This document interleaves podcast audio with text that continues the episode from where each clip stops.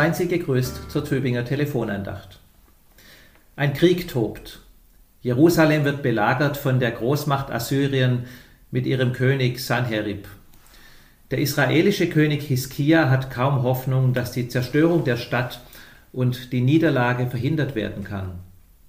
Es ist bekannt, wie die Assyrer in anderen Ländern und Städten bereits gewütet haben, Tote über Tote. In der Verzweiflung betet König Hiskia zu Gott. Herr, unser Gott, errette uns aus Sanheribs Hand, damit alle Königreiche auf Erden erkennen, dass du, Herr, allein Gott bist. Und durch den Propheten Jesaja bekommt Hiskia die Antwort Gottes. Und das ist auch die heutige Tageslosung. Ich will diese Stadt beschirmen, dass ich sie errette, um meinetwillen. Daraufhin wird das Heer der Assyrer vernichtend geschlagen, nicht durch das Heer der Israeliten, sondern durch einen Engel Gottes, wie es heißt. Wieder einmal hat David gegen Goliath gewonnen, das kleine Israel gegen die Großmacht Assyrien. Diese Geschichte von der Belagerung Jerusalems lange vor unserer Zeitrechnung wird erzählt in 2. Könige 19. Unwillkürlich denke ich dabei an die Kriege unserer Zeit, an die Belagerung Kiews und anderer Städte in der Ukraine, an diesen Kampf Davids gegen Goliath, an die vielen, vielen Toten. Und ich denke an unsere Friedensgebete und inständige Bitten, die Gewalt möge doch aufhören, die Gewalttätigen mögen zur Einsicht kommen, der Aggressor möge sich zurückziehen, doch das Wunder bleibt aus. Kein Engel des Herrn fährt durch die Reihen der Angreifer und beendet den Krieg. Ob sich allerdings damals zur Zeit Hiskias alles wirklich so zugetragen hat, wie berichtet wird, darf zumindest in Frage gestellt werden. Da erzählt die Bibel vielleicht doch eine idealisierte Geschichte.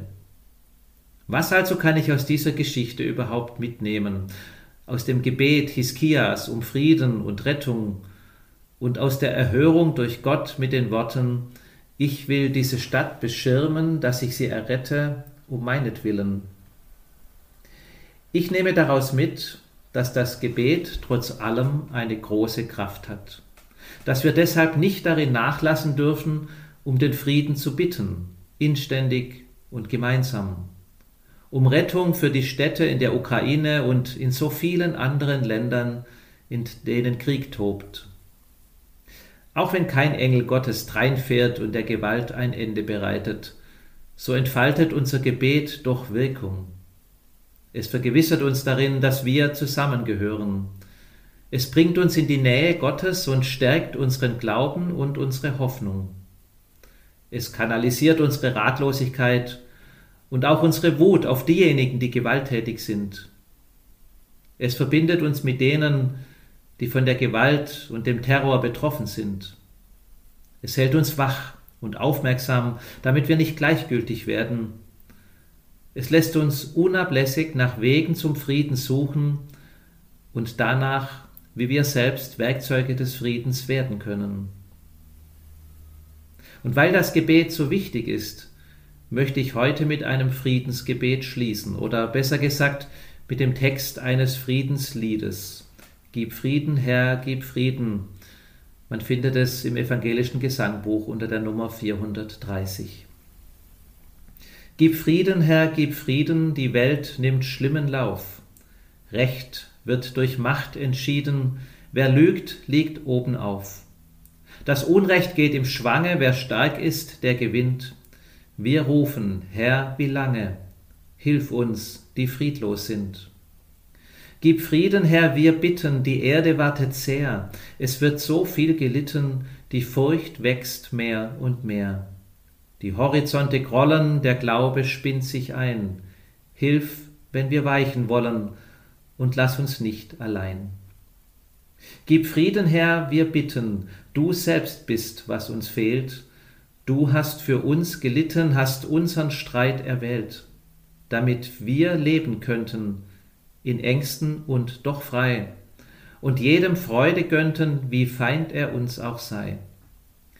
Gib Frieden, Herr, gib Frieden, denn trotzig und verzagt hat sich das Herz geschieden von dem, was Liebe sagt.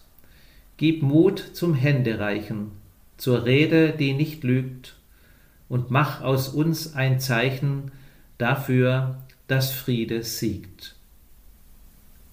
Möge Gott Sie mit seinem Frieden begleiten, wünscht Ihnen Pfarrer Friedemann Bauschert, Stephanuskirche, Tübingen.